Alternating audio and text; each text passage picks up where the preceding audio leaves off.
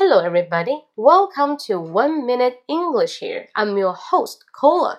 And today I'm going to tell you a word that is Chinese date. What is Chinese date? 中国式约会? Perhaps not. Okay. Uh, one day, my foreign friend asked me, Hey, Cola, I really love Chinese date. Could you do me a favor? I say, Do you what kind of favor? You want to look for some Chinese girls and date with them? He just say, No. I mean, the red kind of a snack, and it is eatable, very sweet.